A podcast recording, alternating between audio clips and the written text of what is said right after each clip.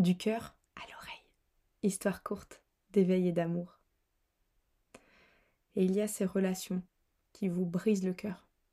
Vous savez, cette personne sur qui vous aviez tout misé et qui sans préambule s'en est allée. Parfois sans un mot, sans prendre le temps de clôturer toutes ces aventures qu'on a vécues ensemble. Comme si rien n'avait existé, comme si les mots, les caresses, les promesses n'étaient que des illusions. Le genre d'amour qui vient sans prévenir et qui ravage tout sur son passage. Cette histoire, elle aura du sens que dans l'acceptation de ce qu'elle a transformé à l'intérieur de nous. Fini les regrets de tout ce qui aurait pu être différent. Fini l'espoir de ce qu'on aurait pu devenir ensemble. L'idée, c'est juste d'être là, présent à soi-même, et de prendre du recul. Et s'apercevoir que derrière les failles, là, encore fraîches, notre lumière intérieure, elle a augmenté.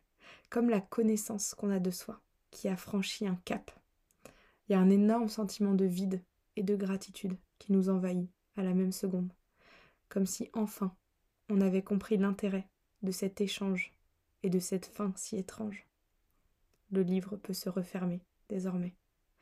Sourire aux lèvres, rempli du bonheur d'avoir vécu ce chapitre, poursuivons notre chemin, légère.